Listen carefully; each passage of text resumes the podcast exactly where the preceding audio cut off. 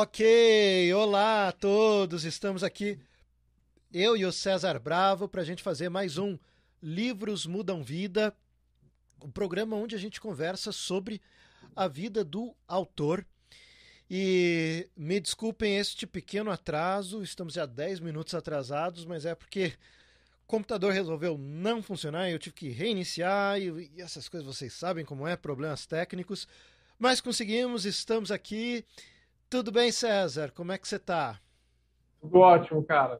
Feliz de estar aqui contigo de novo, falando com a galera.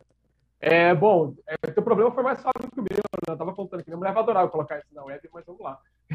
Eu fui solicitado por volta das seis e meia, mais ou menos, porque estourou o pneu do carro dela na Dutra. Então, assim, hoje é um dia abençoado pelo padrinho, então vamos lá, que agora parece que ele finalmente liberou nas conversas.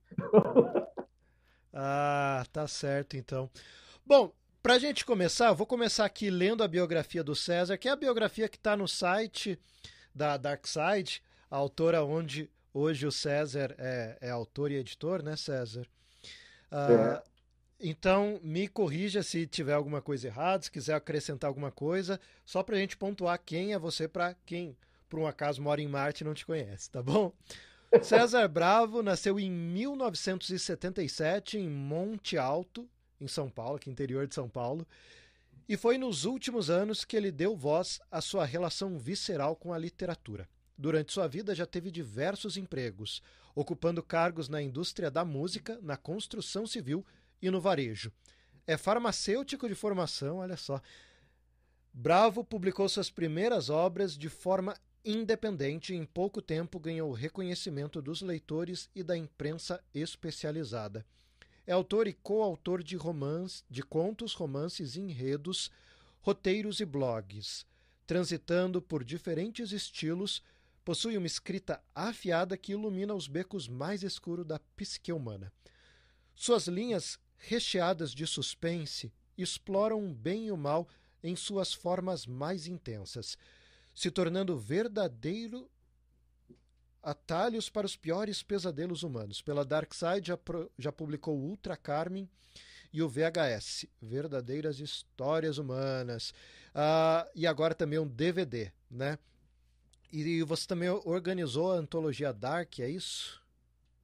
Organizei a antologia Dark e, e também eu traduzi um poema ilustrado do Stephen King, mas acho que aí já, já entra com tradução na outra praia, né? Mas eu traduzi o The Darkman também, foi uma, uma alegria enorme para mim poder prestar um, prestar um tributo ao homem, né, cara? Ah, não. Sim, Mas tá tudo certinho, sim. Na, na verdade, eu, eu fiz de tudo um pouco aí até conseguir me encontrar, cara, na, na escrita, né? Uhum. Então, quando, quando essa bio foi, foi pro ar, realmente fazia pouquíssimo tempo, que ela foi lançada em, acho que 2015, mais ou menos, por aí. Uhum. Agora, hoje, eu já, eu já tô mais, mais inserido, vamos dizer assim. Não que eu conheça demais também desse mercado, porque é um mercado que muda toda hora, né? Então, uhum. é muita pretensão a gente achar que conhece tudo, né? Mas hoje eu consegui, eu consigo me enxergar realmente profissional da escrita, né? Naquela época eu era um cara que caiu de paraquedas, assim, então foi, foi meio chocante essa entrada na atmosfera aí. Ah, bacana. Deixa eu. Uh...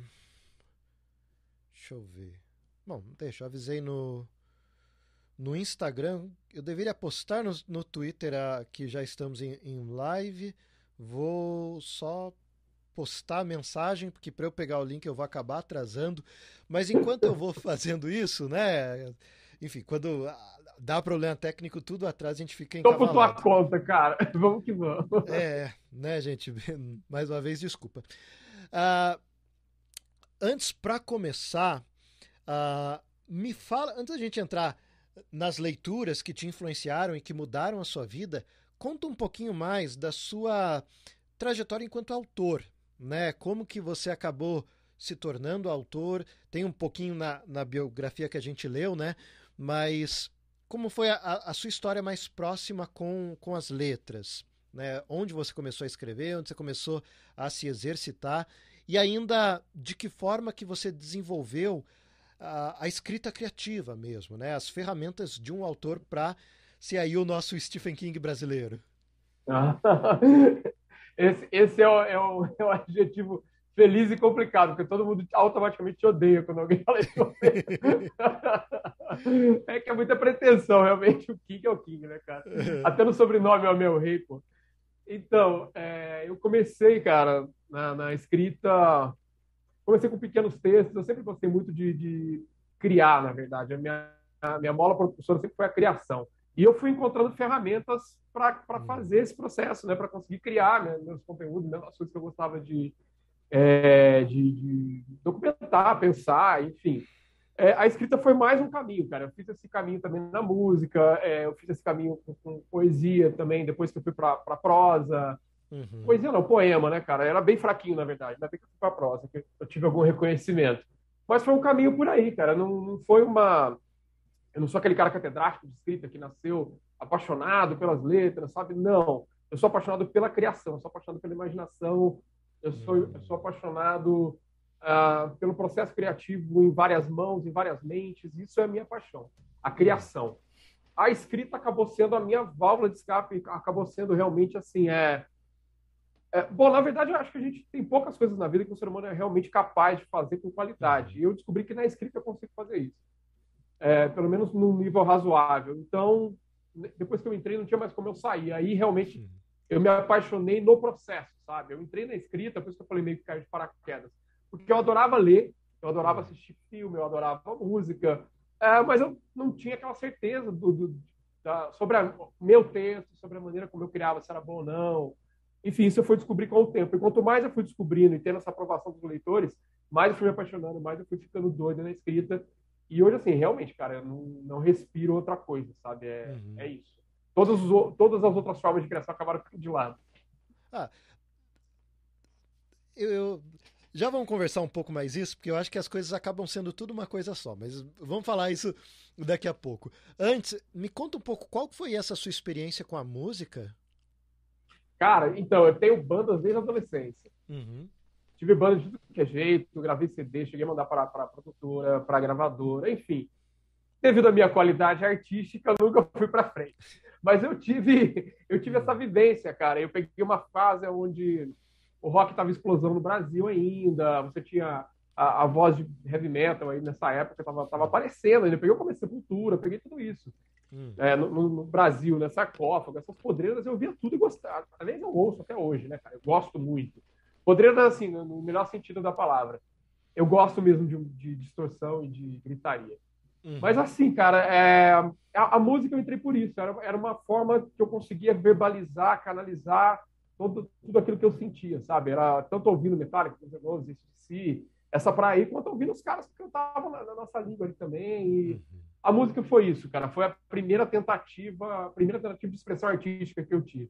Eu ganhei mais, mais cerveja do que dinheiro.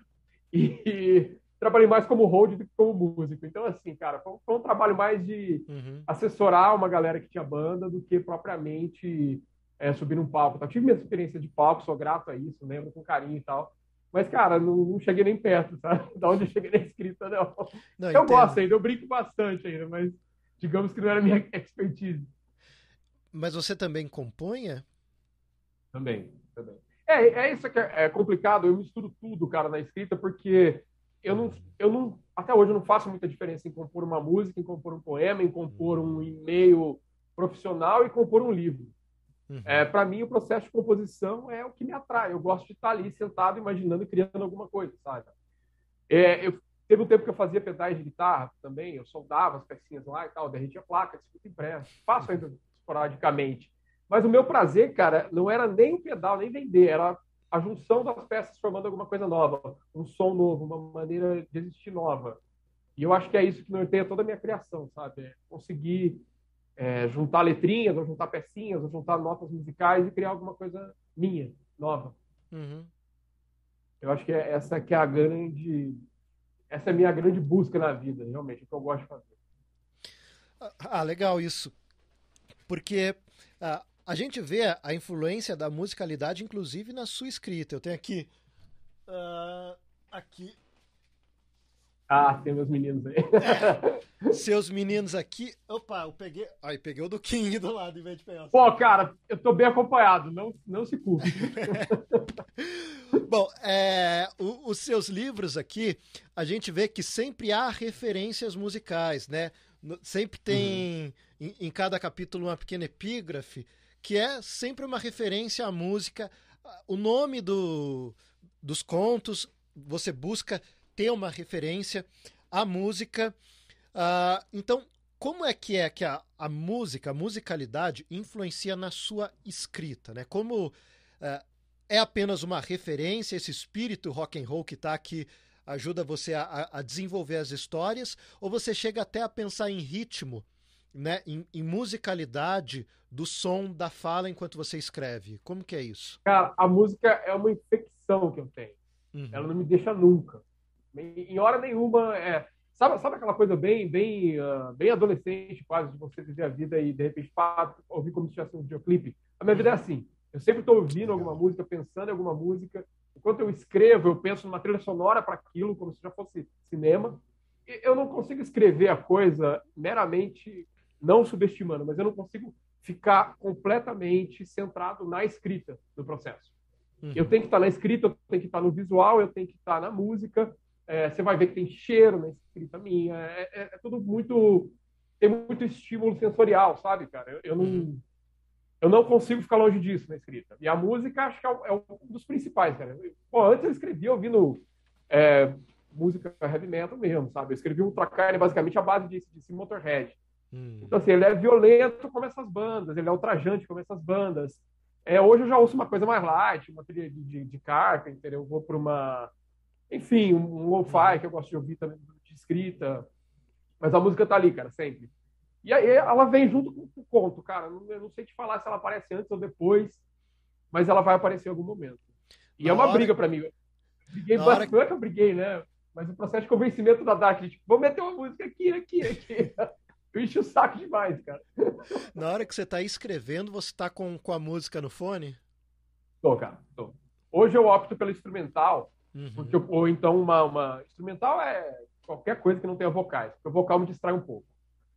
Mas a, a, a música ela é uma, um elo de ligação, né, cara? Ela é uma coisa que te canaliza ali para uma energia certa, né? Uhum. E a música certa faz uma diferença brutal na história, brutal. O silêncio ele, ele faz diferença quando você está naquela coisa mais fora da ação, aquela coisa mais introspectiva, uhum. no fluxo de potência e tal. Aí o silêncio vai bem. Mas, cara, na hora do quebra-pau mesmo, na hora da cena, na hora do diálogo, a, a música ajuda pra caramba, cara. Ah. Não, acho bem interessante. Ritmo, a música dá ritmo mesmo pra história, sabe? Sim, se você pensa que você quer uma cena com uma determinada emoção e, e uma forma rápida de você se preparar emocionalmente para você estar tá no estado para escrever, uhum. a, a, música vai te, te é um atalho para isso, né? É. Ainda mais em textos curtos quanto quanto um conto, né? Num, num romance. É, e, ah, diga, desculpa. Né, num romance, talvez você lê o capítulo anterior, faça essa preparação. Mas no conto é muito mais difícil, né? Cara, no conto, o conto é uma vida em 10 páginas, cara. Então, uhum. assim, é. Eu, eu, eu gosto muito do, de conto, cara. Eu acho que a minha forma de escrita preferida é o conto. Uhum. Já foi o romance, mas hoje, se eu tiver que escolher alguma coisa para ler, assim, para entretenimento, que não seja trabalho, eu vou buscar a energia do conto porque me satisfaz, cara. E o conto ele não consegue te enganar, ele não vai mentir para você. Hum. Não vai começar o conto e vai falar, ah, eu acho que ele vai ficar bom, ele vai ser um cocô. Não, cara, o conto, se ele cheirar mal, ele vai cheirar mal nas três primeiras linhas. O romance ele consegue te levar mais tempo até você perceber, porra, perdi meia vida lendo isso aqui. Uhum. O conto não, cara. Bacana. Bom, sobre o que eu estava falando da gente conversar de que eu acho que é tudo a mesma coisa, eu acho que vai muito do que você está dizendo, assim, né? Como a, a música te energiza, te, te coloca no tom certo e escrever uma letra de música, um poema, um conto, é tudo a mesma coisa. Eu acho que é muito por aí, porque as diversas expressões artísticas são variações de uma mesma linguagem, né? Porque a, a uhum. arte é isso, né? A arte é uma forma de comunicação que se propõe a a causar sensações, a trazer questionamentos, mas, bem ou mal, a base é a comunicação, é se expressar, é tirar algo que está dentro de você Sim. e fazer a outra pessoa sentir, né? E é. esse processo de comunicação, né? e entender estes processos, como acontece, causar as reações certas, dos jeitos certos, no tempo certo, manipular a emoção da pessoa, tudo isso é igual em todas as artes, fazendo a arte ser uma coisa só. Uhum. Você concorda comigo? Sim, concordo, concordo sim. É, a, eu não consigo, não é que eu não consigo, eu acho que eu fiz uma escolha hum. na escrita de ser pouco disciplinado e fazer questão de me divertir pra caramba. Porque, cara, eu já tive cada situação na minha vida, assim, pesada, velho. Acho que todo brasileiro teve, né, cara? Hum. Mas, assim, é, chegou um ponto que eu falei assim, porra, se não for divertido, se eu não tiver realmente um tesão de fazer aquilo, se eu não tiver vibrando naquela energia, não vale a pena fazer. Então, assim, é, eu procuro me divertir, mesmo nos piores momentos da, da, minha escrita. Eu me divirto pensando o que, que o leitor vai sentir. Eu falo, pô, aqui uhum. o cara vai. é divertido para mim. Entendeu? E os leitores depois se divertem com o incômodo que eu gero neles. Então, assim, cara, é. Ainda me pagam para isso, enfim, é uma baita profissão, cara, sabe? É... Ainda não é assim tão bem remunerada e tão reconhecida como poderia ser no país. Mas assim, cara, a gente é um, é um país jovem, é um país ainda com, com uh, conceitos distorcidos, ultrapassados. Então, assim, eu acho que a gente tem tempo de melhorar, mudar e, e valorizar a arte, os artistas, enfim, tudo que vem nessa mão aí, cara. Mas é tempo, né, velho? Não dá pra, é. não dá pra acelerar o, o relógio do mundo. e como que você desenvolveu a sua escrita? Né? É, agora, em, em, termos técnicos mesmo, né? Uhum. Foi prática, prática, prática? Você buscou livros, conhecimento? É lendo muito? Como que você desenvolveu? Cara, eu sempre li alucinadamente. Eu acho que uhum. isso, se tem uma coisa que eu tenho como eu posso não ter o talento, mas se eu tenho uma coisa que eu tenho comum com os grandes é o hábito e a necessidade de ler, porque a leitura se tornou um consolo na vida. Então, assim, eu busquei a leitura e a leitura salvou minha vida, a leitura e a música várias vezes. Então, assim, eu comecei por aí, cara. Eu sempre li muito, eu li bizarramente, porque eu não eu cansava de ficar sozinho às vezes. E a minha melhor companhia era um livro. Então, assim, por que não, cara? Por que não valorizar essa mídia, sabe? Que é tão especial. O meu começo foi assim. Depois disso, é, eu comecei uma, uma batalha pessoal mesmo. Eu sou completamente autodidata, cara. Nunca fiz curso de nada. Uhum. Mas, assim, eu, eu, fiz, na verdade, porque o autodidata não é que ele estuda, é que ele estuda Sim. bizarramente. Ele tem que estudar o dobro porque ninguém está dando nada para ele. Uhum. Então, assim, eu traduzi textos gringos, cara, que não tinham por aqui. Assim, eu traduzi muito livro técnico para cá. O próprio King, on Wright, King, quando não tinha aqui, eu já tinha traduzido para eu conseguir ler. É, a maioria das indicações do Wright eu traduzi e consegui ler também. Então, assim, uhum. eu me preparei tecnicamente para saber, para não passar vergonha, sabe? E, assim, eu tenho uma disciplina bizarra também para escrever, cara. Eu tenho que escrever uma certa quantidade todo santo dia. Uhum. E o dia que eu não consigo, parece que eu estou cometendo um crime, assim, sabe? Então, eu acho que juntou a disciplina com essa vontade absurda que eu tenho de, de botar a boca no trombone, de dizer as coisas aí que eu acho que tem que ser ditas.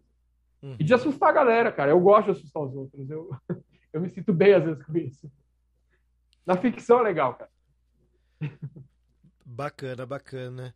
Uh, gente, me avisem se tá rodando direito a live, porque recebi sinais aqui de que tava ruim a transmissão, mas acho que, que agora já, já voltou já voltou ok.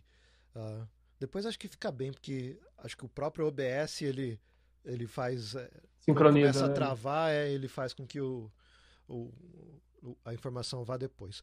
Bom, uh, já que você começou a falar como a, a escrita e a música, né, a leitura e a música foi uma fuga, algo importante para você. Assim, vamos pra, justamente para o lado de como os livros mudaram a sua vida.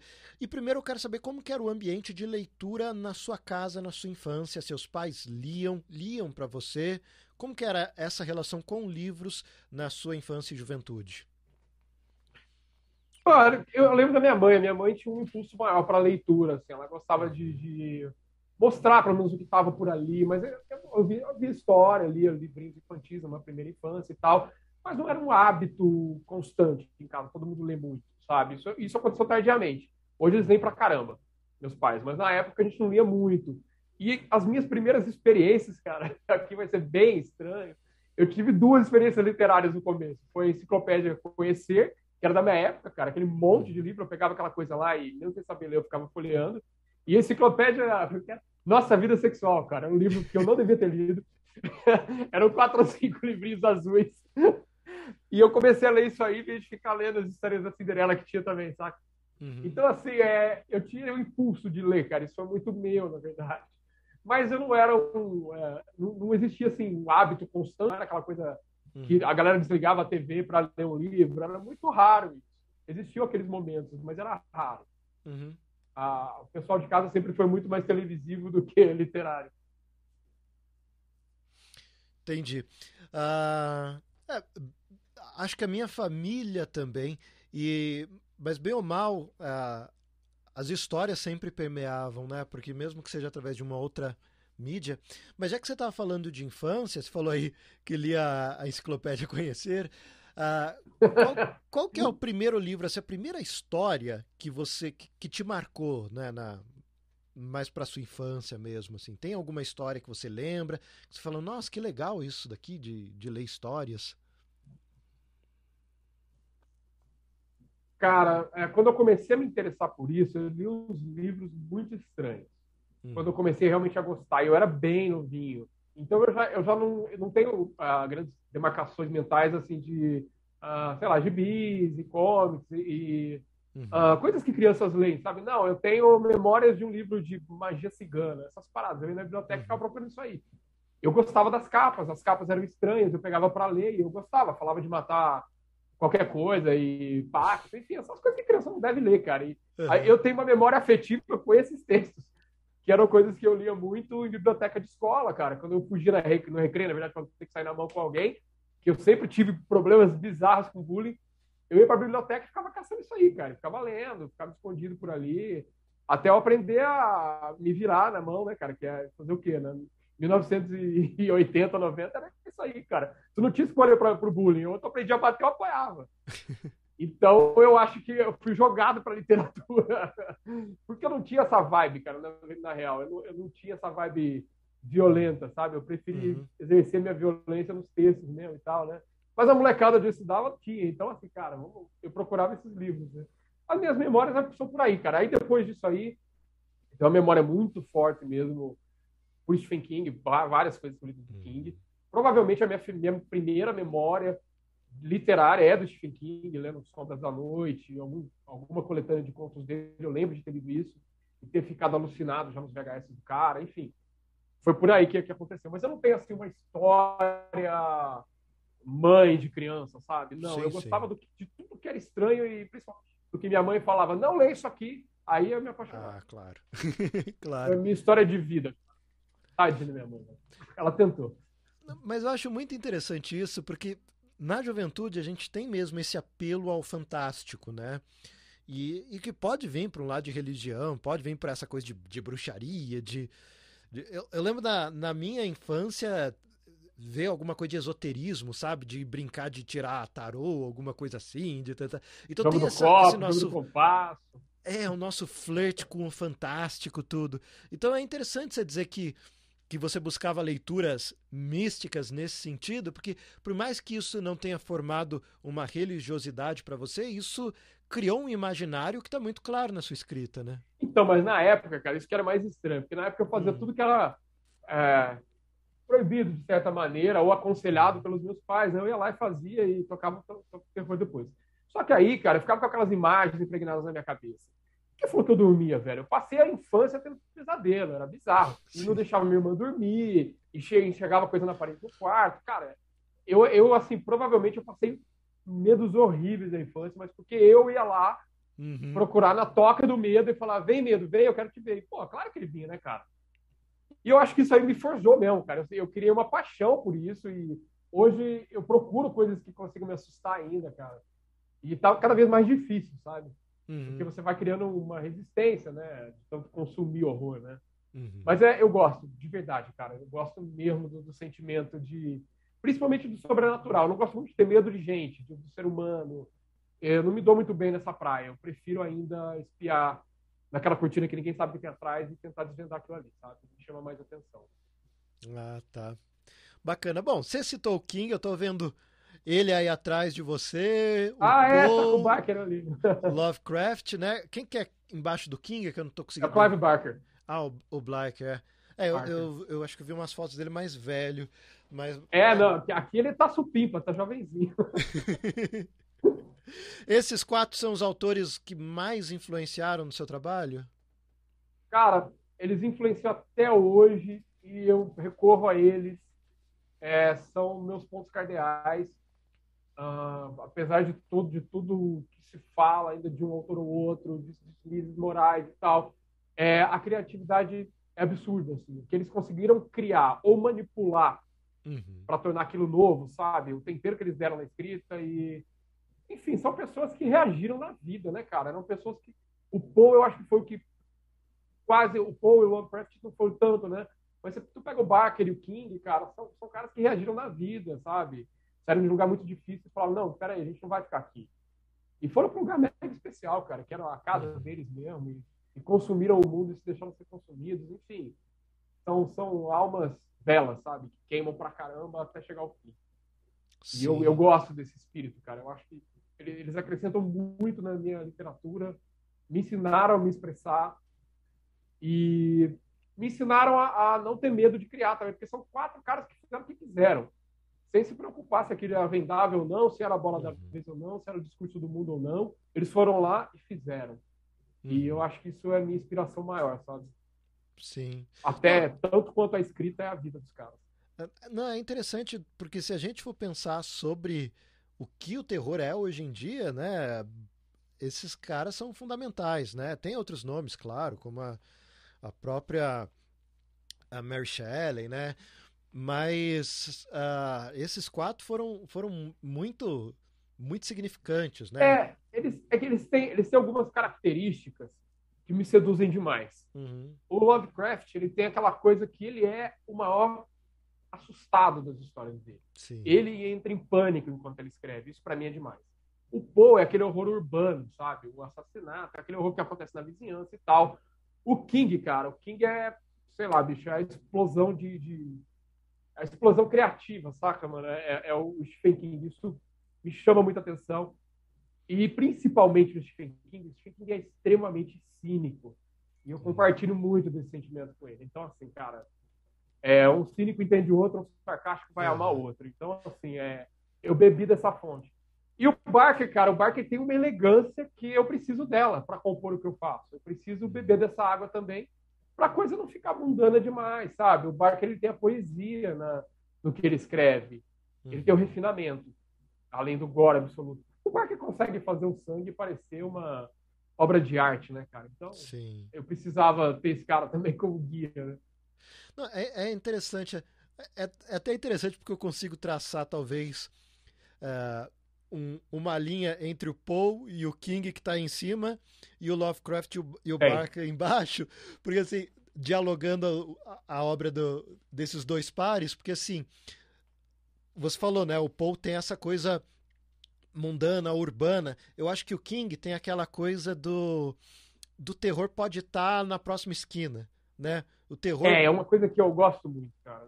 É, o, o terror tá no cotidiano, tá, tá no seu vizinho, o terror tá no cachorro do vizinho, no seu carro, enfim. Né? É uma coisa que você vê, vê até sendo bem explorada, inclusive no, no Doctor Who. Você vê uhum. que, que tem, tem essa pegada, e o King leva isso, eu acho que pro, pra última consequência, né? O hotel, de repente, vira, vira o horror. E Vira também horror. todo o lado do, do horror pessoal, interno, que é muito grande no King, uhum. que talvez seja onde ele mais inovou dentro da, da área, né? O terror que é o ser humano, que é você mesmo e as suas dores, e você não conseguir fugir disso, né? É, eu, esse flerte que eu faço com o sobrenatural, ele sempre tem uma origem muito humana, sempre. Uhum. Então, assim, eu digo isso que, ah, não, eu não gosto do horror humano, mas na verdade eu gosto, cara, que eu não consigo consumir ele na velocidade que eu consumo outros horrores. Ele ainda me choca mais, sabe? A questão do uhum. serial killer ainda me, me choca mais, me perturba mais e tal, né? Mas não tem nada, cara. Eu, eu, acho que eu não tenho uma linha que eu escrevi até hoje na minha vida que não tem a ver comigo. Absolutamente tudo tem a ver comigo. Né? Seja uma criança, eu adoro, adoro ser voz de velho, porque eu sou um velho. eu me sinto velho, mais velho. Então, assim, cara, eu amo essa língua, eu amo a língua dos velhos ranzinhas. Eu acho que eu, eu vou muito quando eu, eu consigo estar nesse personagem? Sim, são, são pedacinhos da gente, cara. Eu gosto de estar tá na pele de uma mulher que consegue se vingar. Eu já percebi que eu, é uma coisa que me atrai também. Eu, eu, é, eu não vou estar tá bem, de repente, numa família onde todo mundo, uma família funcional, onde todo mundo funciona bem, é certinho, filho respeita o papai, filho tem hora para chegar em casa, a mamãe fica na cozinha. Não, não, não vou funcionar, cara. Eu não quero isso. Eu quero que a mãe seja uma serial killer, de repente, o pai faça pacto, a criança seja decepada, enfim.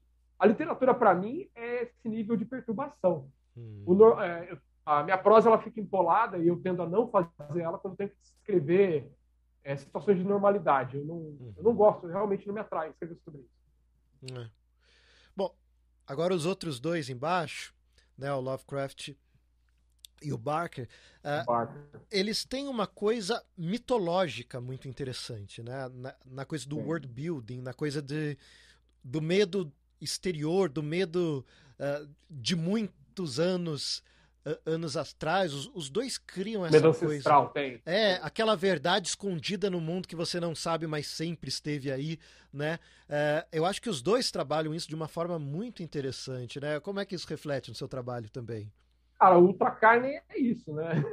O primeiro livro, ele, ele é basicamente uma mitologia que eu criei de um menino cigano e uma tinta mágica é, que foi usada pelo demônio para fazer pactos de melhoria da vida das pessoas e uhum. montar o próprio exército infernal é, é uma mitologia. Eu criei a mitologia a partir, uhum. acho que da mesma maneira que esses caras criaram. Eu Sim. fui procurar uma, uma, familiaridade que eu tinha com alguma coisa, e eu uhum. tenho uma familiaridade com o povo cigano, eu gosto pra caramba. Uhum. Eu, assim, na verdade, o, o que transparece de, é, de ofensa ao povo cigano no Ultracarne é, é o que eu abomino que a sociedade branca faz com esse povo. Porque, cara, o cigano é demais, o cigano é sexy, é alegre, é poderoso, ele se embriaga, ele toca violão, ele grita, saca? Ele ama. Uhum. Então, assim, para mim, eu, eu, todo mundo podia ser cigano, velho. Eu acho que seria demais. Não, mas... eu, eu, dou muito. Mas eu precisei criar essa mitologia em cima deles. Eu precisei envolver o diabo com eles, por conta da situação profana que eles têm, que eles foram afamados uhum. pela igreja, e a igreja católica principalmente. Enfim, foi, foi criado uma demonização em cima dos ciganos. Eu me aproveitei desse ranço para criar essa mitologia e tocar a história uhum. para frente. Né? E é uma coisa muito Barker, é, Barker. Uma coisa que eu vejo que você faz também é usar a nossa mitologia aqui do interior, do Vale do Paraíba também, e, e criar um, um, aprofundamento, né? Você aproximar é, essa, esses mitos e lendas que a gente tem aqui e puxar ele pro, pro para algo ainda mais demoníaco, ainda mais uhum mais forte, né? Então você tem essa camada leve que as pessoas conhecem, que é só uma mitologia, é umas historinhas, mas na verdade esconde um segredo muito mais ancestral e mais terrível. Acho interessante tem, isso. Tem. É, as cidades do interior, principalmente, hum. aonde a, a, a lei demorava mais para chegar, elas são adubadas com sangue, cara. Toda cidade do interior cresceu em cima de corpo de gente. Uhum. Não tem uma que não tenha sido assim, sabe? Ou é, ou é corpo de índio, ou é corpo de escravo, ou é corpo de, de branco mesmo que guerreou contra branco. Mas assim, cara, o interior ele é violento. Até hoje o interior é violento pra caramba. Você tem um outro tipo de violência nas cidades grandes, que é uma violência mais impessoal, é a violência do Sim. bandido, é a violência da fome, é a violência do eu preciso ser violento para conseguir o que eu não tenho dessa sociedade. Mas no interior, a, a, a violência começa dentro, dentro de casa, dentro da família, cara, sabe? Entre os amiguinhos. Na época de sítio, quando tinha vizinhança, Cara, tinham famílias inimigas de, de porta, assim. Os caras se davam tiro, igual de pica-pau. E rolava isso. Então, rolava isso aqui no Vale, rola muito. O Noroeste Paulista. É, hoje não tá mais assim, claro. Mas, cara, foi uma, uma, região, que é a região que eu. É minha sede, vamos dizer assim, né? O meu main. É uma região violentíssima, cara, super violenta. Então, é, eu exploro essa energia, sabe, cara? Uhum. E você vai chegando atrás na história do interior, você vai descobrindo mais bizarrices, mais bizarrices, mais bizarrices. Uhum. E, enfim, para um cara que gosta de horror, é um prato cheio, né? É. Eu, eu teria dificuldade de escrever, de repente, uh, numa grande capital. Eu precisaria morar numa grande capital por algum uhum. tempo para aspirar aquele ar, aquela vivência, é, sentir aonde aquilo me atormenta, uhum. sabe? Eu, eu não tenho tanta essa vivência. No interior eu conheço, cara. No interior eu sei o que me assusta. Sei, sei. Não, entendo, entendo. O Evandro Bergamini comentou aqui no site que o Clive e o César dividem igualmente a minha instante. Quando eu lembro dos meus livros de terror, são os primeiros que eu lembro. Olha que, que elogio. Pô, bacana. cara, que satisfação, bicho. É, meu, é, eu fui muito, muito abençoado, porque eu não sei. Mas eu fui bem abençoado. É, porque era, era tão surreal para mim fazer coisas que eu consegui fazer, sabe? Traduzir Stephen King, uh, abrir um livro de sangue do Clive Barker, fazer uma introdução do primeiro livro de sangue. Uh, eu participei de uma introdução do Stranger Things também. Grandes parcerias da Dark que se formaram e me ajudaram nessa estrada, me conduziram até lá. Porra, cara, eu cheguei agora nesse mercado, já tô com três livros, o quarto aí já tá estourando aí também. É, então, assim, bicho, a, a, gente nunca sabe a potência do que a gente faz até botar a cara na janela, sabe? É isso. A gente não pode ter medo de fazer, não, cara. Eu, fiquei muito tempo, eu perdi muito tempo de insegurança na vida, tá? E o processo de traduzir obras ajuda você enquanto autor? Te ensina coisas interessantes? Te falar muita verdade, cara. Ah, na parte técnica me ajudou demais. Hum eu nunca traduzi uma ficção, por, nem por gosto, nem profissionalmente, porque eu não tenho, acho que nem a habilidade, nem a vontade de ficar muito tempo em cima de um romance para traduzir ele inteiro, sabe? Uhum. Tem pessoas muito mais competentes fazendo isso. É, o que eu consigo, realmente, o que me faz bem pra caramba hoje, o que eu aprendo, eu consigo me doar, eu consigo acrescentar alguma coisa para as pessoas, para os profissionais, é na literatura nacional. Uhum. Ali, realmente, cara, faz diferença para mim, eu faço diferença para eles. Então, é, eu acho que ali eu aprendo pra caramba.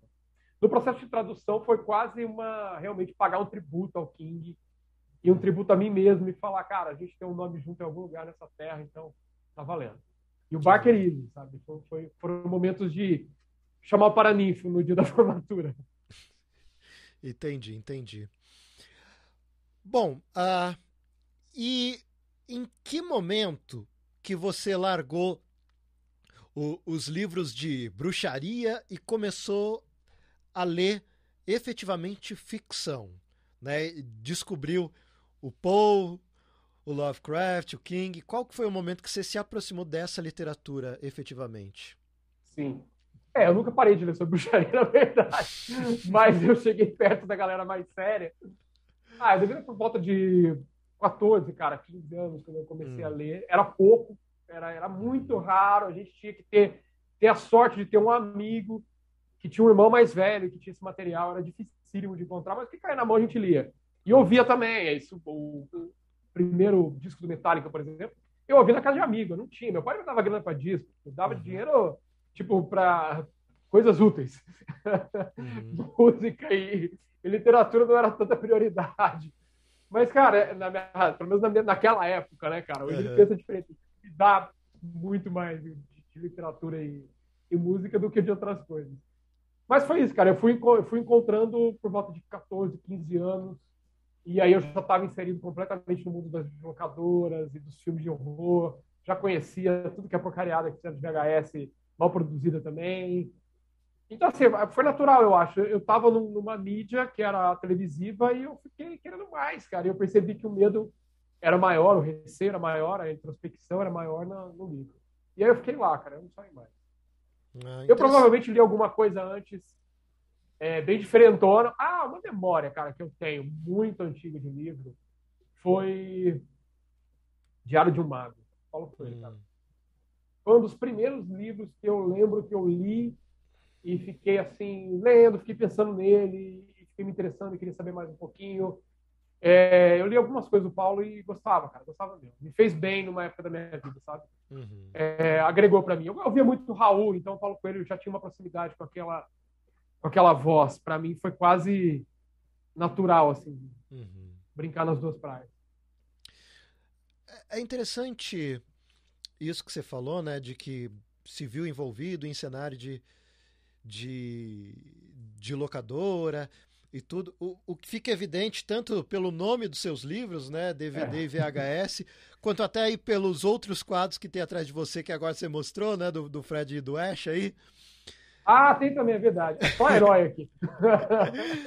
é, e, assim, meio que, que tem um, um quê cinematográfico na sua narrativa.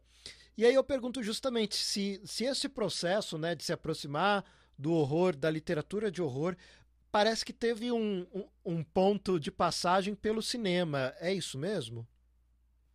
Olha, eu, meus, meus pontos de meus ritos de passagem, vamos dizer assim, foi cara, primeira, primeiro tipo de leitura, depois da enciclopédia Conhecer a Nossa Vida Sexual. Eu fui ler encarte de banda, cara. Era letra da Iron Maiden, tentar traduzir letra de música para entender o que ela significava. Foi minha primeira experiência literária. Depois disso aí, eu fui para histórias curtas, mas assim, não é, não fui, não fui com esse apetite todo. Aí eu conheci as videolocadoras e, cara, virei um escravo de videolocadoras, porque só do horror, principalmente, não, até hoje não gosto de assistir outro gênero. Eu gosto muito de horror, horror e horror. E se tiver um terror, aí eu assisto. É só isso, cara. E aí, assim, depois disso tudo, depois de consumir quilos de VHS, eu passei a querer mais e aí eu encontrei a literatura. E aí eu falei, pô, agora não saio mais daqui. Mas foi esse processo, sabe? A escadinha foi essa. Foi primeiro é, letras de música mesmo, de música de, de bandas de metal, sábado, e por aí vai. Uhum. Depois as videolocadoras e aí sim a, a literatura, aonde eu, eu me encontrei, onde eu encontrei a voz mesmo, sabe? Onde eu percebi que é, em algum momento eu, ia, eu não ia mais sair daquilo. A literatura ficou hibernando em mim, mas em algum momento eu percebi que eu já tinha encontrado meu lugar. Não, é muito bacana, assim. E, e legal como que você explora isso, né? São. são dá para ver que é uma bagagem que vai somando e criando imagens muito interessantes. É muito imagética a sua obra, né? Você, uhum. você pensa em cenários, em tons, em climas, até cores é uma coisa que, que você sente na sua obra. Né? É, em muitas páginas parece que você está pintando um quadro conforme você vai descrevendo a coisa. É, você, você consegue perceber isso que eu estou falando? Faz sentido? Faz, faz. O, o, o, processo de escrita que eu tenho é uma coisa. É, em algum momento eu não me importo mais com a realidade. É, uhum não me importo mesmo, cara. Do tipo, se cair alguma coisa aqui, eu não vou nem ouvir se que caiu. Pode cair o mundo lá fora. Porque eu estou vivendo ali dentro. Eu estou vivendo ali dentro de uma maneira que eu não tenho mais essa vida aqui fora. O meu processo de imersão é esse. Sabe? Eu, eu, eu mudo de realidade mesmo. Então, assim, o que o leitor vê, eu vi. É, a, a, paleta de cores, eu senti. É por isso que vocês sentem também. É, eu tô ali, eu tô ali de alguma maneira. O medo, eventualmente, dá medo. Tem uma cena do Ultra. Uhum que falam muito, que é uma cena que o cara vai no refeitório à noite e ele sente a presença do demônio e tal. Eu senti medo escrevendo aquela cena. Foi uma cena estranha para mim, sabe? Eu, é, tem um conto do VHS que é Bicho Papão, é super incômodo, cara. Eu uhum. senti o asco, eu senti a raiva e eu senti a vontade de deixar aquele cara no porão também. Eu senti o dilema social também. Então, assim, absolutamente tudo é sensorial na minha obra. Não tem nada que eu faço muito. Depois eu tenho um refinamento técnico, eu passo por esse refinamento técnico. Mas o primeiro impulso ele é só sensorial. É só o que eu estou sentindo e vendo naquele momento. Legal. Imaginando, né? O mestre supremo, ó, ó, o, o nick do rapaz aqui no chat, diz que livros de terror são ótimos e é possível sentir muita adrenalina sem estar em perigo real. Você já falou um pouco sobre isso, dessa coisa de na infância você buscar essa sensação de medo, essa palpitação. É, é uma coisa maluca isso, né? Por que, que a gente gosta de sentir medo? Quando é um medo controlado? É, eu vi, ouvi até um Naruhodo que, que diz que isso é, um, é uma forma de treinamento nosso, como se a gente, vendo histórias, uhum. a gente estivesse se preparando para quando acontecer algo ruim, a gente reagir de uma forma melhor, mais eficiente. Mas a parte essa, essas teorias assim, né? Por que, que você acha que a gente busca essa sensação, esse medo, essa adrenalina, como o, o, mestre supremo aqui comentou? Então, mas o mestre supremo tem razão. O que, que acontece? É, eu, tenho, eu tenho uma opinião sobre o ser humano que é bem complicada. Eu acho que o ser humano ele é naturalmente uma espécie violentíssima, uhum. assim, bizarramente violenta na essência, e que está tentando encontrar o caminho do bem. Mas assim, cara, a gente dominou o mundo, não foi fazendo carinho no esquilo, foi tirando a pele do urso, cara, sabe? Foi matando, hum. matando todo mundo que estava perto para a gente comer, desmatando para construir casa, e assim foi. É a bagagem humana é violenta. E eu acho que é um momento onde a gente consegue é, ainda é possível a gente se maravilhar com a violência. Hum. Na verdade, a gente lê o horror porque a gente gosta da violência, a gente gosta do sofrimento. Quando alguém bate o carro na, na estrada, por exemplo, a gente tem aquele impulso de, ah, oh, vamos ajudar. Mas você pode ter certeza que se tem 15 ali, 14 tá para ver o sangue, cara. Dá para comentar com o vizinho que viu alguém decapitado. Sim. É a natureza humana. A natureza humana é curiosa pela desgraceira, sabe? Porque a gente é uma espécie violenta, a gente é nascido e crescido e desenvolvido no sangue. Então eu acho que existe também esse impulso de consumir essa violência, sendo aprovado pela sociedade, em vez de a gente pegar um, um pau, cometer uma, uma atrocidade, a gente desconta isso na literatura, a gente sublima essa energia, a gente canaliza essa energia na literatura. Essa energia naturalmente violenta que a gente precisa como espécie, uhum. para tal de a gente estar tá na, na, na, na, natureza, né, cara? Sim, sim. E existe também essa preparação, cara, porque quando você experimentou é, sentimentos é, ultrajantes, revoltantes, dolorosos na literatura, o teu cérebro entendeu aquilo. E ele vai procurar situações familiares no dia a dia e ele vai te fornecer ferramentas para você lidar com isso. É melhor, cara. A gente fica. Eu não digo que a gente fica frio porque ele é terror. Eu digo que a gente tem habilidades que as outras pessoas não têm. A gente consegue lidar melhor com aquilo. A gente consegue encontrar motivações de um criminoso que tornam o ato criminoso um pouco mais discernível em certo ponto. A gente consegue, às vezes, imaginar por que, aquele cara é louco, ele é louco, ou ele teve um impulso. Mas quando você consome horror, você consegue ir até a cabeça dele, sabe? Sim. Pelo menos de um certo nível. Eu acho uhum. que esse treinamento horror te dá. Bacana. É uma, é uma mistura de impulso violento com preparação de uhum. espécie. Uhum.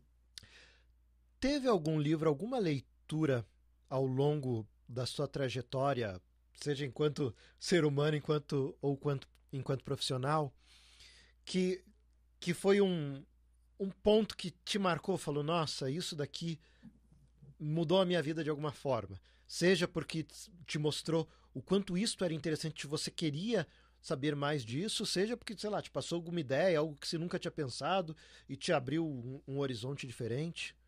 Tem algum livro que você consegue ah, lembrar com carinho? Eu acho que o, o, o que foi, assim, irreversivelmente impactante na minha escrita foi a Torre Negra do King, a série. Hum. Sabe por quê? O entrelaçamento, o King verso. E depois a gente descobriu que o King verso era muito maior que isso. Uhum. Isso, isso era uma coisa, era, era a chave que eu procurava para conseguir escrever. A partir do momento que eu encontrei essa chave, cara, eu abriu, assim, abriu todas, todas as possibilidades que eu precisava, sabe? Foi então esse livro me marcou. Três Rios. Cara, Três Rios, Três Rios vem. É vamos dizer assim, Três Rios sempre teve em mim. Uhum. Eu só não sabia que ele estava ali. Mas a maneira que eu consegui costurar Três Rios naquela região inteira tem a ver com Stephen King. Legal. Principalmente com o universo da Torre Negra. Uhum. É, outro livro, teve três, são três livros, na verdade, que marcaram muito, cara. Foi esse, é, Livros de Sangue do Barker, uhum. E tem um do Bradbury, uh, O Homem Ilustrado, cara. Acho que é uma uhum. sombra que passou por mim, uma coisa assim, a tradução dele por aqui. Esses livros me marcaram demais. Foram os três principais, além de nortearam mesmo minha prosa, além do livro de Santo Barco. Né? Uhum. Esses são, são livros que, se não tivesse existido, eu escreveria de outra forma. Bacana. Bom, já estamos caminhando para o final do podcast, então, para dar aquele fechamento, o que, que você tem lido atualmente e se tem uma leitura, algum autor novo que você descobriu, que você achar legal, que você gostaria de recomendar para as pessoas? Cara, eu tenho lido, eu tenho revisitado, na verdade, bastante coisa nesse período. Uhum. Eu tenho lido algumas coisas do King mesmo, eu tenho lido Joe Hill, uh, Chambers, eu estou lendo Meridiano de Sangue de novo, já li umas 500 vezes, estou lendo de novo. Uh, que mais que eu peguei para ler? Peguei para ler, acho que é O Homem e o Mar, cara, do Hemingway também. Faz um tempão que eu tinha lido, é um livro, acho que é O Homem e o Mar. Né? É uhum. fantástico, cara, esse livro. É, tá tão presente que eu esqueci o nome dele, né? É Mas eu lembro muito da história, também. o velho Mar, cara. É, a história é fantástica, é de uma simplicidade Sim. e de uma potência que eu sempre estou pegando aquilo para ler, que eu falo assim, cara, qual que é a mágica dessa bagaça? Como é que esse cara conseguiu fazer isso uma história tão inocente, saca? É. E é um fenômeno aquilo para mim. E tem então, muito a ver relendo. com essa coisa de conto que você gosta, porque é um livro, é uma novela, né? Uma história Sim, curta, mas com uma profundidade que muito romance de 500 páginas não tem, então. Sim, cara. Eu tava tentando, ó, de novo, cara, eu tava tentando ler o Rei Rato, Do hum. China. China, China, sempre esqueci o sobrenome dele. Meira. Caraca, esqueci completamente. Deixa eu botar uma cola aqui pra ele, peraí. Tem nada, cara. Eu tenho umas coisas que eu escrevi aqui, mas o nome dele eu não escrevi. Bom, enfim. Uhum. Se alguém leu o Rei Rato, vai saber do que, eu tô falando. É, esse cara é muito bom, cara. Ele é muito urbano, ele tem uma coisa muito inovadora, muito moderna na, na literatura dele. Mas é bem difícil. É, eu já parei umas, umas três, quatro vezes, porque a bagagem cultural do cara é tão grande que eu me perco às vezes na leitura. Então eu sempre pego para ler de hum. novo. Esse é um livro que eu tô tentando finalizar ele dessa vez agora, nessa levada aí. É. E eu leio. Esses são assim, os que eu leio completamente por diversão mesmo. Agora eu tô vendo bastante coisa por trabalho também, que também é diversão de galera nova, cara, galera que tá chegando, autor novo. É, eu posso citar essa galera que eu coloquei na Dark, que tá fazendo estrago já, uma galera muito boa. É, vamos lá, cara. É, o, é é, o do China Mieville, o Rei Rato. É, então, o meu problema é o sobrenome. Eu até sei. Né? Mieville, como é que é? É, é dele eu só Bom, li a cidade e a cidade. Esse eu parei antes ainda, cara. Eu não consigo, ele, é, ele é tão urbano, ele tem tanta referência cultural que eu me perco da história. Eu preciso dar uma pausa, respirar, e daí dois meses eu volto. Porque uhum. ele é incrível, cara. Mas a bagagem cultural do cara realmente é uma obscenidade. Assim, ele te coloca no, nos contextos ali que você não consegue nem metabolizar de tanta bagagem uhum. que o cara uhum. tem. É, é gosto muito dele, né? Bem interessante. Né? Eu gosto muito também, cara, de Gaiman, cara. Falei um pouco do Neil Gaiman, um cara que eu uhum. leio também. Mas o New Game ele me acalma muito. Quando eu tô lendo New Game, a minha prosa fica mais calma. Eu tenho que tomar cuidado. Porque senão eu, eu tendo a me acalmar demais, eu não posso fazer isso. Mas eu gosto muito. A imaginação do New Game também é uma brutalidade, cara. É da galera nova. É, vamos lá, eu tenho lido o Marco de Castro. Não sei hum. se você conhece. Marco é incrível, cara. É Gore também, Gore, Gore na cara, cinematográfico também. É Uhum. Enfim, ultrajante. O Castro é, ele é feroz nesse escrita, cara. Eu gosto muito do material do Castro. Tenho lido Verena Cavalcante, eu sempre uhum. falo dela, é uma frase pro livro dela.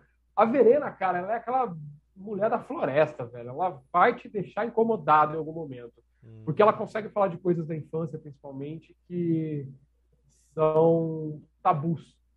E ela fala desses tabus com uma naturalidade de um moleque de oito anos. Sei.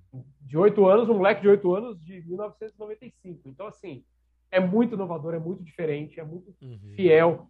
A narrativa dela em primeira pessoa é fantástica, cara. Bom, tem a Paula Feb também, que a galera já conhece aí. A Paula já é conhecida de bastante gente nesse universo. Uhum. Ela fleta bastante com serial killer, ela gosta dessa praia. Ela tá flertando com outras praias agora também, que eu tô sabendo. Manda bem zaço, cara. A, a Paula, ela me, me trouxe uma coisa muito inovadora, que foi eu consegui ter o um olhar feminino através da Paula. A Paula tem um olhar feminino muito diferente. Uhum. Ela vai chegando muito sutilmente no seu universo masculino. Na hora que você menos percebe, cara, tu fala assim, porra, cara, homem é tudo desgraçado. A Paula consegue isso. E ela consegue isso com muita facilidade. Uhum. Então eu, eu, admiro isso muito na escrita dela. É, tô lendo o Márcio Benjamin também, que é um autor que a gente está lançando aí, um Márcio muito bom. O Márcio é agorento, cara.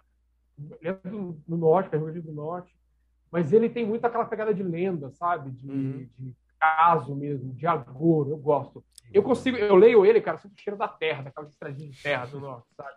E eu acho Bacana. demais ele levar, quando ele leva para esse lado aí. Incrível.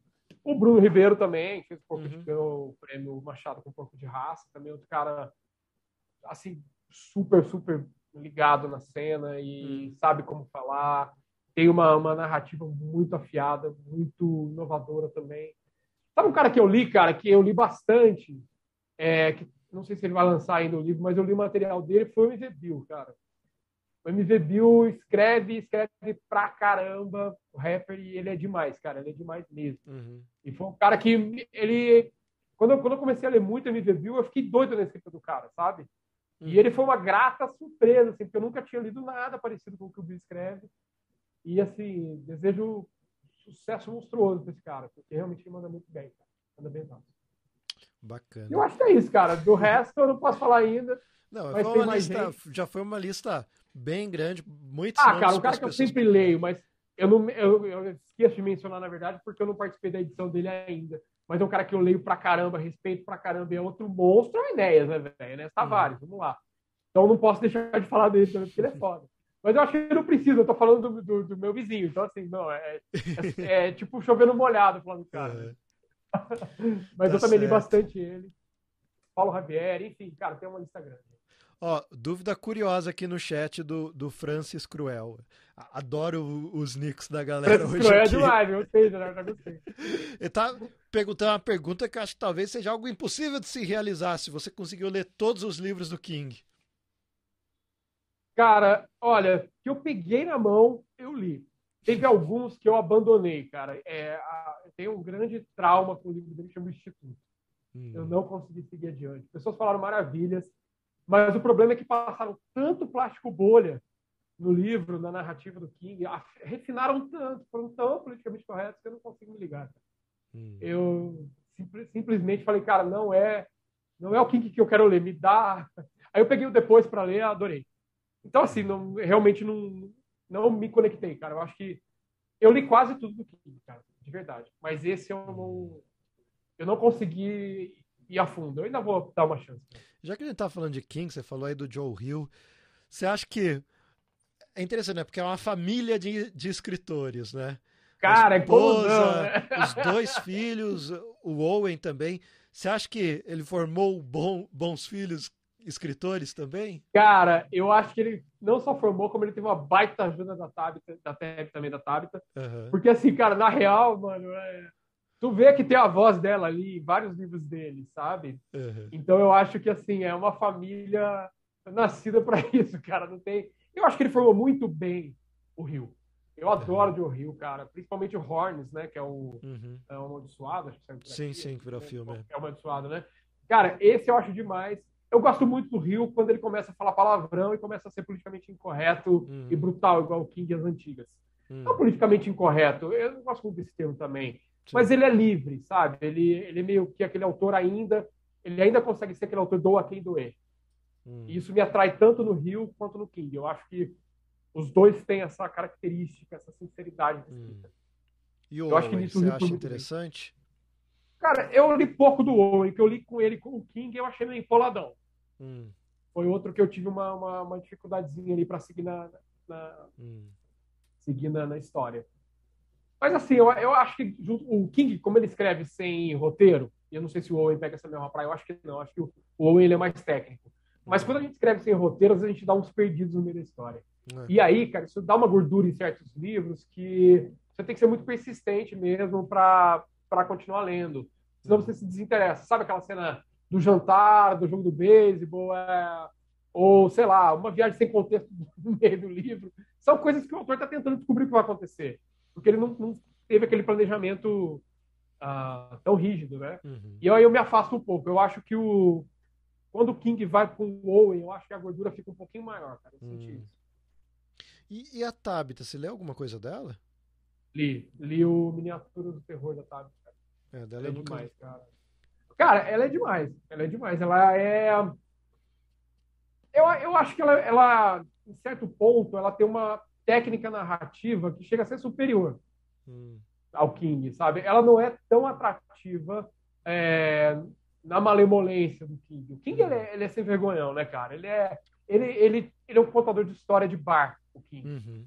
A Tabita não. A Tabita é uma, uma contadora de história de mesa, sabe? De plateia, é diferente. Uhum. O King, você vai ouvir um cara contando uma história no boteco, você vai falar, cara, se o King escrever isso aí, vira um conto dele. Ele tem essa naturalidade mais, mais é. É, mundana, né? A Tab eu acho ela mais refinada. Sim. É, mas eles estão tão entrelaçados, né? Que muita coisa dele acaba tendo muita influência. Cara, é, ela, eu acho que ela é leitora beta do cara até hoje. Então, é. assim, né? Devemos muito. Não, se, não fosse, se não fosse ela, eu acredito que talvez ele nem tivesse vivo hoje, né? Porque. Cara, além de não estar tá vivo, não teria Carrie. É. Enfim, não teríamos um King, cara. E não teríamos nem um Bravo, porque eu acho que eu sei o King, é, sem a influência do Stephen King, eu, eu, se eu tivesse ido para literatura, eu faria uma coisa muito diferente do que eu faço, cara. Uhum. Porque realmente a, a pimenta kingiana veio, veio na minha escrita com muita força. Bacana. Tivemos uma sessão toda dos Kings aqui agora. Ah, cara, falar de horror sem falar dos caras não é falar de horror, né? Vamos lá. Vamos ser honestos, né? É, tá certo. Eu não tenho problema com isso, cara. A galera às vezes é muito sóbria, muito catedrática, né? Cara, eu não sou catedrático, não. Eu sou o cara do balcão do bar também. É, eu gosto de entreter. Você gosta do, dos clássicos nacionais de, de horror, né? A, a Dark Side, inclusive, tem um, um livro excelente que resgata esse povo todo que estava sendo esquecido, como Coelho Neto, uhum. enfim. Ah, o uh, que, que, você acha desse Machadão. Sim, Cara, eu acho sim, muito bom. Eu acho muito bom. Mas assim, eu, eu, eu acho que é bom, mas com a edição certa, que foi o que foi feito. Ficou maneiro. Uhum. Mas se pegar uma edição mais complicada, muito, muito rígida, vai ficar empolado, não vai ficar fácil de ler, vai ficar uma coisa maçante, sabe? Então, eu acho que são obras que, com uma pequena atualização, se tornou incrível. Porque elas são naturalmente incríveis. Mas você tem que ter essa. Tem que saber, sabe, lidar com esse material, tem que saber o invólucro desse material, tem que saber como encantar com esse material. Mas a narrativa é poderosíssima, cara. Álvares de Azevedo, essa galera aí. Sim. Eu gosto muito de Augusto dos Anjos, a podridão dos Anjos, cara, o ranço dele. Eu, ah, eu amo aquilo. Sim. Eu acho que é uma galera que é, envelheceu muito bem. A gente hoje consegue ler aquilo sem ter que estar tá sendo obrigado pela escola, pelo currículo. A gente lê mesmo, a gente lê para gostar, para saber como é que é e o que esses caras tinham medo naquela época. E eu acho isso muito maneiro, cara. Ah, eu gosto muito mesmo. Legal, legal. Jornal, uma tara que eu tenho, uma bizarrice, é jornal muito velho. Principalmente aqui do Vale, tem história de fantasma, então as coisas muito bizarras, Em jornal de 1800 e por aí vai. Sim. Você estava é envolvido nesse. Como é que é? Nessa antologia do, do, do, clássico do horror nacional? Não, não, essa não entrei. Eu fui posterior a essa aí. Para os amiguinhos mais talentosos aí que tocaram essa parada aí. Não, é, eu achei excelente esse livro. É, realmente. Não, foi demais, cara. A gente chegou a pensar em alguma, alguma coisa depois, mas ainda estamos pensando. Tá, um segundo volume, mas, alguma coisa assim. É, alguma coisa por aí, ou então privilegiar um outro autor daquela, daquela leva ali, daquela safra. Uhum. É, enfim, eu acho que ali tem muita coisa interessante ainda para a galera conhecer, sabe? Eu acho que é, a gente deve isso a essa, a essa moçada. tá certo. Então é isso. Muito obrigado, César. Este é o primeiro conteúdo do Caixa de Histórias em 2022, então é, a gente começa muito bem o ano e convido quem não conhece o Caixa a acompanhar a gente, nosso podcast no B9 e aqui no canal no YouTube. Então, uh, tem alguma última mensagem que você gostaria de deixar aqui para o pessoal? Bom, cara, é, eu queria agradecer aí a paciência de todo mundo estar tá me ouvindo até essa hora. Eu sei que não é fácil, falo pra caramba.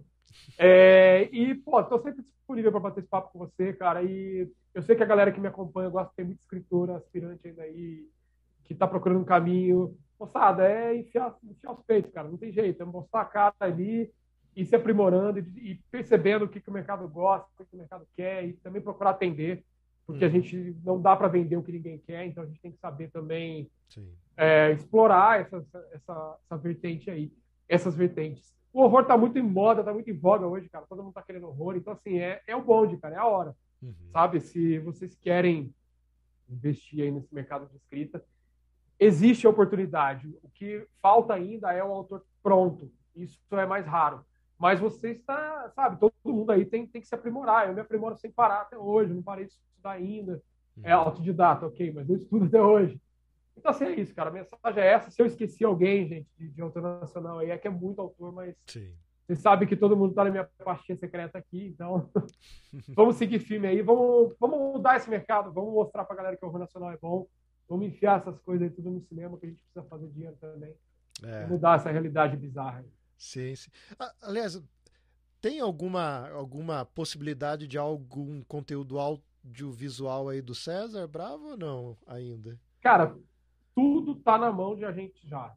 Ah. De grande, ou a gente ou grandes parceiros, ou grandes produtores, ou grandes cineastas. Hum. Então, assim, existe um projeto já em andamento, não sei mais que pé que tá, porque a minha parte foi colaborativa muito de início, Existe um outro projeto também que a gente está procurando uma casa ali para adaptar, que está fazendo para carne. E o universo do DVD e do VHS está sendo disputado literalmente na foice. Olha. Então, assim, eu estou vendo quem é que vai levar o prêmio. Mas eu, na verdade, eu já sei, cara. Mas eu só queria falar que está sendo disputado na foice. Ah, muito bem. Então, em breve teremos grandes novidades vindo. Cara, é, existe o interesse, já não é mais se, é quando. Então, hum. é, eu, só, eu só respiro ansiedade até isso acontecer, mas vamos lá. Né? A vida de autor é isso. Tá certo, tá certo. E quadrinhos, já, já rolou alguma, alguma coisa nesse sentido? Quadrinhos eu cheguei a falar já dos meus trabalhos e cheguei a fazer um outro trabalho também de um desses autores falar vocês aqui, uhum. que a gente já chegou a trabalhar bastante aí numa adaptação e tal, mas com a história do, do Covid, cara, e tudo que aconteceu com o mundo, alguns projetos precisaram uhum. entrar em stand-by mesmo para tocar outros que eram financeiramente mais viáveis, enfim. É, é, um balanço complicado hoje em dia de sobrevivência versus ambição. Então, uhum. a gente tem que ir devagar, né? Mas, assim, a gente já fletou sim, cara. Já fomos a, até em um estado mais adiantado. Tá certo. Eu acho que os próximos anos vão ser empolgantes. tá certo, então. então é isso, pessoal. Muito obrigado por acompanhar a gente aqui. E comentem aí nas redes sociais, ajudem a divulgar o programa e é, os comentários serão sempre lidos, respondidos e e de repente eu até comento alguma coisa no caixa. Então, conto com a participação de vocês.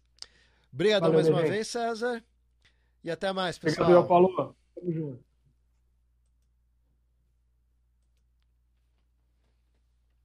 É isso.